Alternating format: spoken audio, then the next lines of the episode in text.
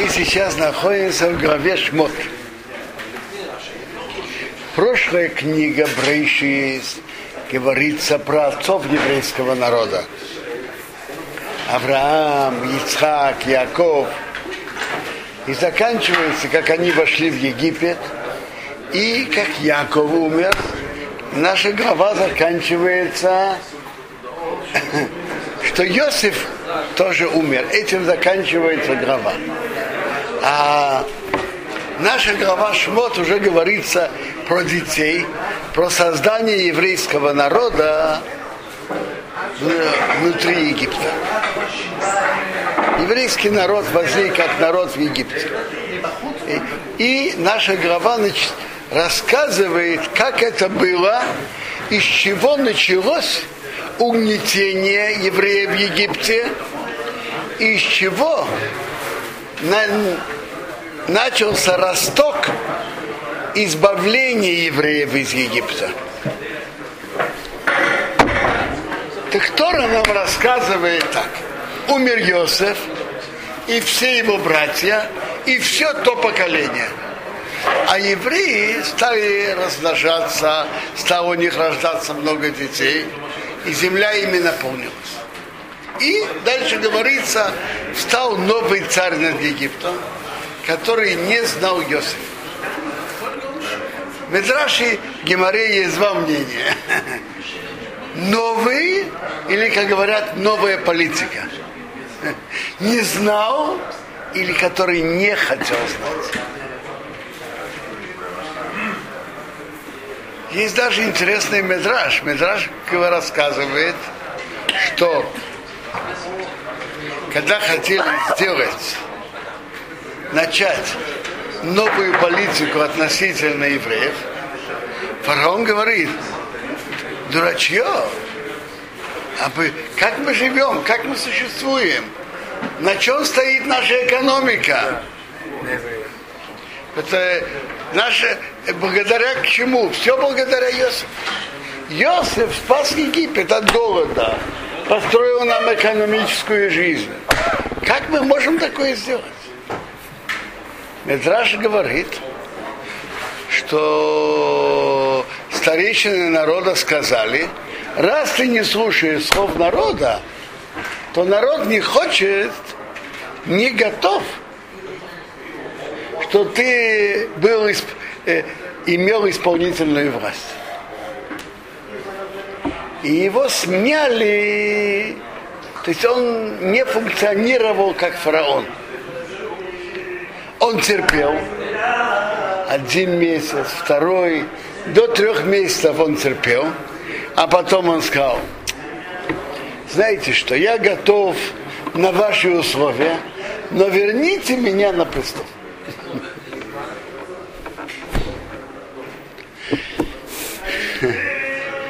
Медраж нам рассказывает интересную вещь.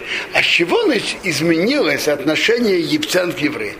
Что произошло? Медраж нам рассказывает, что когда Иосиф умер, то многие евреи перестали делать обрезание. Они сказали, мы будем как египтяне. И как раз из этого отношение евреев, отношение египтян к евреям ухудшилось. Ненависть усилилась. То есть они говорят о том, что сами евреи виноваты в том, как к ним начали относиться. Э, значит, это правильно. Это, это так. Они хотели чем-то приблизиться, не, не, не выделяться, не высовываться. Мы тут пришельцы, есть местные жители, выделяться обрезанием. Тогда еще не было законов Торы, евреи еще не получили Тору. Чем евреи выделялись? Обрезание. Так они сказали, зачем нам этим выделяться? Интересно, есть другие медраши, что евреи остались с их одеждой, с их именами, с их языком. Но многие перестали делать обрезание. И это, наоборот, вызвало ненависть египтян. Но это интересная это интересный, удивительный феномен у еврейского народа. Обычно, когда приходят пришельцы среди, как говорят, туземцев, то когда они начинают вести себя как местные жители и стираются друг, другое поведение, другое, то стирается и противостояние им и ненависть. Когда тот ведет себя совершенно так же, как и мы. А откуда, что была к нему ненависть? Это у всех народов. И поэтому очень часто многие, которые приезжают в другую страну, полностью ассимилируются и растворяются. Мы, кто-то, кто-то знает, сколько народов растворилось, я не знаю, среди того же русского народа или среди, среди англичан или немцев, кто-то знает об этом. Что? Да? Это, это не, никто не может сказать, что его пра-пра-пра здесь родился. Но они растворились, и никто об этом не знает. У еврейского народа есть удивительный феномен, что когда евреи хотят приблизиться к другим народам и отказаться от своего еврейского поведения, это наоборот вызывает отторжение. И это не раз проявлялось в истории. Это удивительное, удивительное явление, феномен именно у евреев. Я как-то читал еврейская энциклопедия на русском, она была издана прямо перед Первой мировой войной. войной. Мне попалось, как-то мне попалось в руки, я смотрел, он писал про какие-то погромы, я уже не помню про какие, но на Украине. Так он пишет так. В тех местах, где ассимиляция была сильнее, погромы были сильнее. То есть это э, Бог разделил евреев от других народов, и они другие.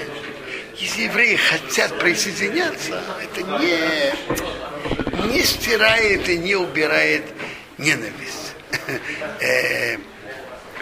Рабьесов Дэйв Соловейчик писал об этом.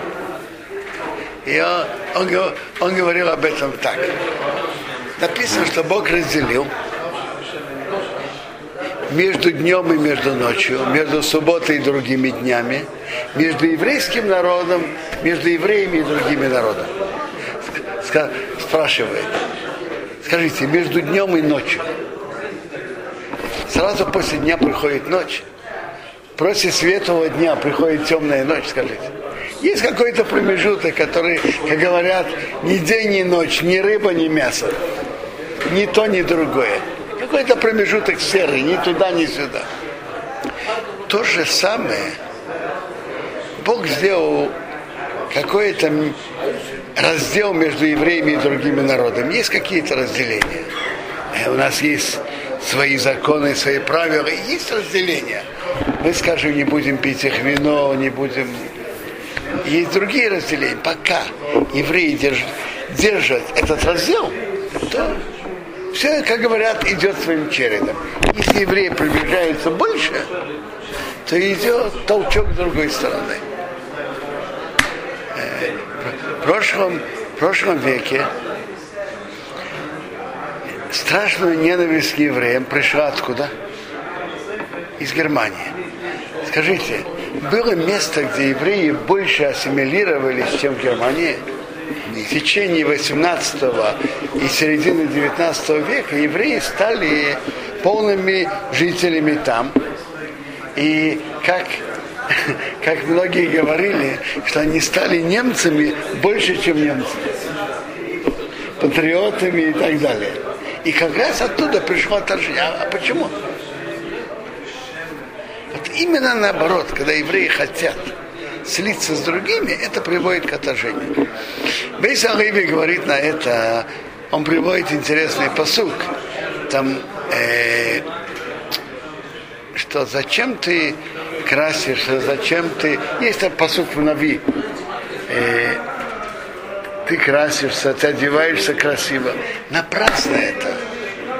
Твои пленители презрели тебя, они хотят твою душу. То есть так, если кто-то одевается неряшливо, ведет себя неинтеллигентно, и поэтому его не любят, если он будет одеваться чисто, аккуратно и будет вести себя интеллигентно, ненависть уйдет. Но если они ненавидят себя, как тебя, терпеть не могут, никак, как не одевайся, это ничего не изменит.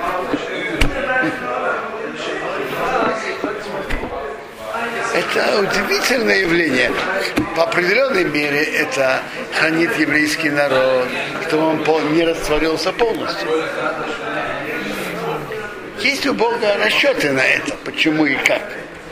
Но это удивительное явление, и это в Египте тоже, тоже так, так было.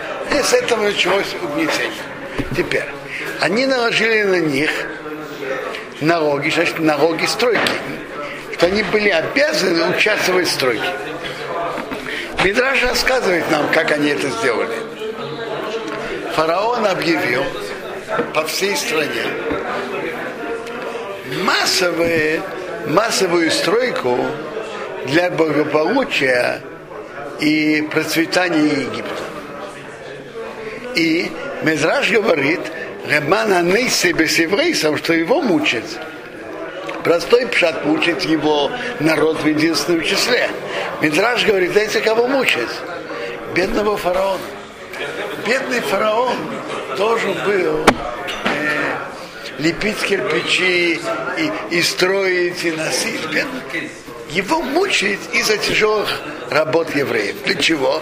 Мидраж говорит так, что если кто-то из евреев хотел сказать, вы понимаете, я интеллигент, я не привык таким простым работам. Говорят ему, ты что, более изнеженный, чем, чем сам фараон? Сам фараон участвует в стройке. Ты что, более изнеженный, чем он? Больше, больше интеллигент, чем он? Так Медраж говорит. И так практически, и так все, все евреи пошли.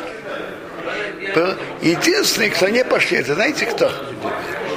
Колено Леви не пошли. Они, Леви жил больше других, 137 лет. И они продолжали изучать предания, которые им передали. И они не пошли на стройку. Они сказали, у нас есть чем заниматься. Максимум нам не дадут ордена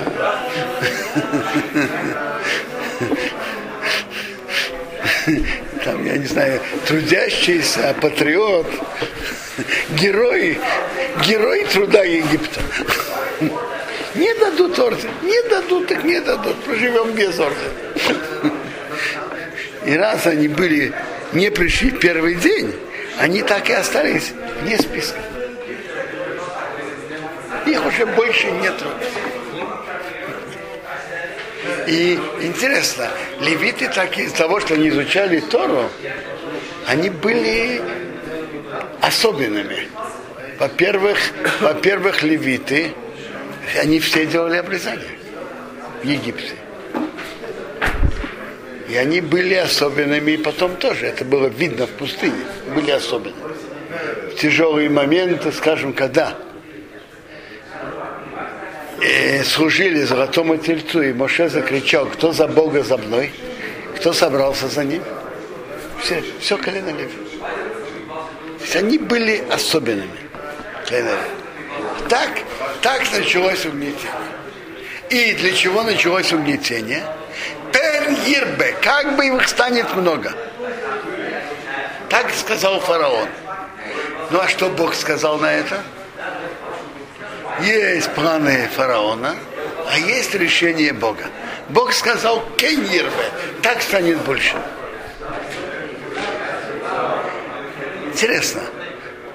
Человек строит планы, и пусть даже он имеет возможности фараона, хозяина страны, диктатора, это его планы. А вот что конечный результат не зависит от него. Человек строит планы, а может получиться совсем по-другому. Фараон строил планы, чтобы было евреев меньше. А что вышло? Стало больше. Как раз стало больше. Более того, мы говорили, что колено Леви не было угнетено, правильно? Рамбан задает вопрос, почему все колена были многочисленными? Все колена были, как самые меньшие, 35 тысяч, мужчин от 20 и выше. Левитов было 22 тысячи от, от месяца и выше. Это совсем другие числа. Почему? Один из, из ответов Рамбана, что левиты не входили в, не были в угнетении. И про все, весь еврейский народ, фараон сказал, как бы пенгербе как бы не стало больше. Бог сделал наоборот, кенгербе станет больше. У левитов они не были в этом угнетении и не были в этих планах фараона. Так они размножались, естественно. Естественно, размножались без особого богословления. Таких было меньше. Другие колена, которые угнетали, то как раз фараон стремился так, а Бог говорит, а я говорю наоборот, их станет больше. А колено Леви, которые не угнетали особо, жили своей жизнью. Их не заставляли работать на египетской стройке, так они размножались. Естественно и обычно, не, не особенно. Весь еврейский народ нажался особенно много, быстро, а левиты, естественно, без, без особого прироста. Поэтому колено Леви было са, самым меньшим из всех колен. Пойдемте дальше. Э, планы человека и планы и решения Бога. Фараон услышал, что должен родиться тот, кто спасет еврейский народ, и он отдал приказ. На этот день он попросил, обратился к египтянам, дайте мне ваших детей на, на один день. Те, все, которые родились в этот день, были потоплены. Вы, вы же знаете, что для того, чтобы один шпион погиб, стоит, чтобы 10 тысяч невинных тоже погибли. Вы знаете этот слышали об этом принципе? этот, этот принцип был у фараона тоже. Для того, чтобы тот, который спаситель еврейского народа, погиб, стоит убить многих-многих евреев и даже и многих-многих египтян, лишь бы тот, который может быть спасителем евреев, чтобы гарантировать, что он погиб. Надо разоружиться перед партией. Теперь это, это планы фараона. А что вышло из его планов? Скажите, тот, который должен был спасти евреев и вывести их из Египта. Он погиб или нет, скажите? Нет. Кто его спас? Дочь, его же дочка. Где он воспитывался? В доме у фараона. Скажите, его кор- кормилица кормила. За чью казну, скажите? Кто платил за это? За, за средства фараона. Это же говорят, что можно задать, задать детям загадку. Скажите, где мы встречаем, чтобы маме платили за кормление своего же ребенка? Из государственной казны. Где мы это встречаем? У Моше.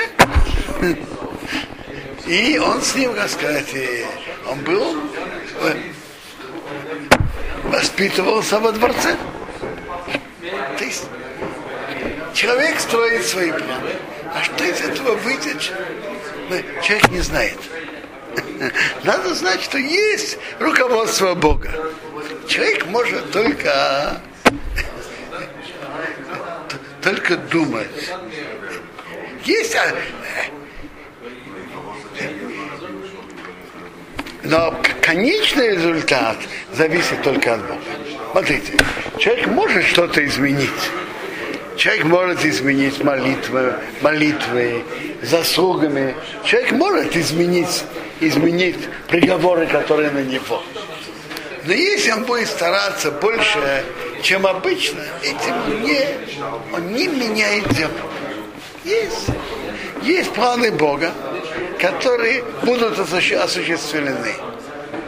Человек может только решить, в какой роли он выступит, что он будет делать.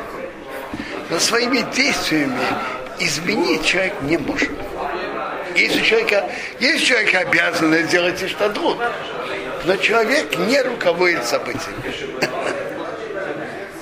Видите, фараон планировал одно, а вышло другое. А если мы посмотрим, это не только у фараона.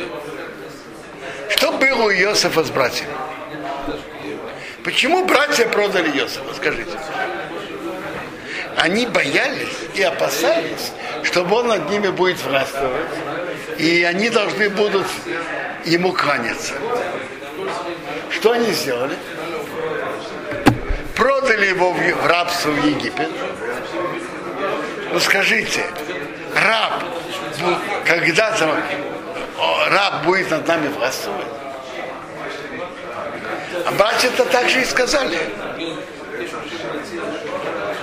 Продадим, продадим Ишмаилим. Продадим это Ишмаилим. И увидим, там э, вообще-то они до этого сказали, и увидим в Нира мою Они говорили раньше, хотели его убить. Увидим, что будет от его снова. И я понимаю, что те же планы были у них, что давайте продадим. И, и тогда и будем и, и снов ничего не выйдет. А что вышло? Как раз из-за продажи он стал властелином в Египте. И они пришли в Египет за зерном и кланялись перед ним в Египте.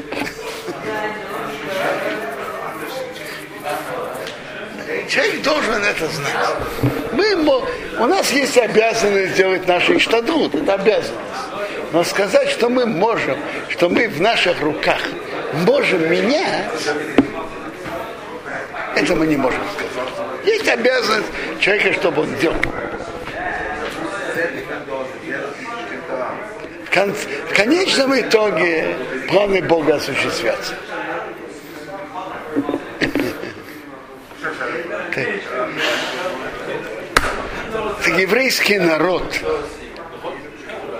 в Египте стал народом, и теперь мы говорили про, про страдания евреев в Египте.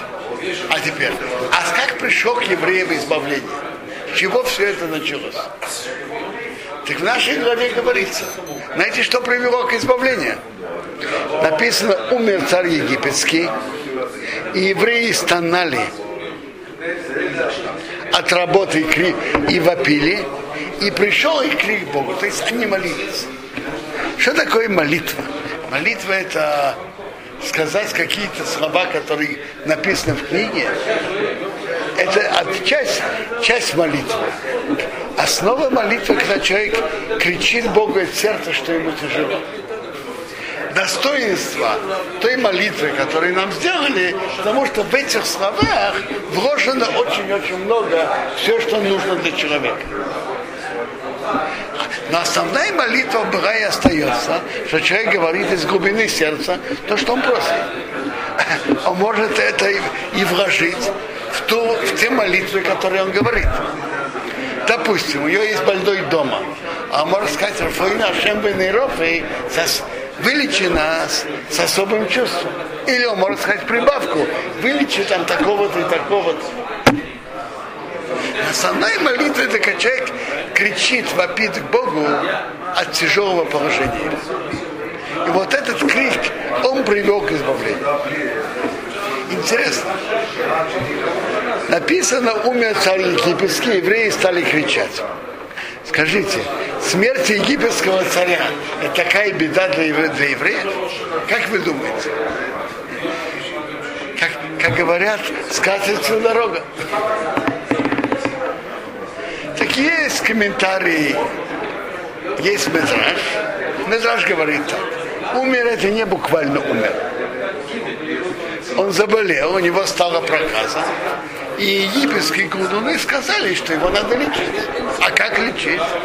Ему нужны ванны, особые ванны. Ванны из чего? Из крови. Так для этого убивали 150 младенцев утром и 150 младенцев вечером. Так это была, была, была страшная, страшная вещь. Это прибавило к страданию евреев. Это было что-то что особо страшное. Погибали младенцы. Так евреи кричали от этого. И эта молитва имела большую силу. Интересно. А Грой из Вильны есть интересное замечание э, в помощь этого Медраша. Написано Вайомас Мелах Мицраим. Умер царь египетский. Так э, написано Иншил Тон Ямамовет. Нету власти в день смерти. И Мизраш замечает, всегда про Давида говорится, Хамелах Давид, царь Давид. А когда он идет к смерти, написано Ваикрову ебей Довид Приблизилось дни Давиду умереть. Умирает не царь, а человек. Написано в конце Ваишкав, его смерть. Ваишкав Довид им написано. Довид лег своими отцами. И он был похоронен там. Довид умер, не, не царь Давид. Царь, царь не умирает, умирает человек.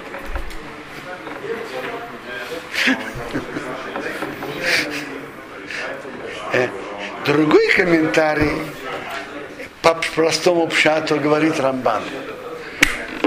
Что так страшного, что умер царь египетский? Говорит так. Когда народ угнетен под властью тирана, то народ думает, вы знаете, почему мы страдаем?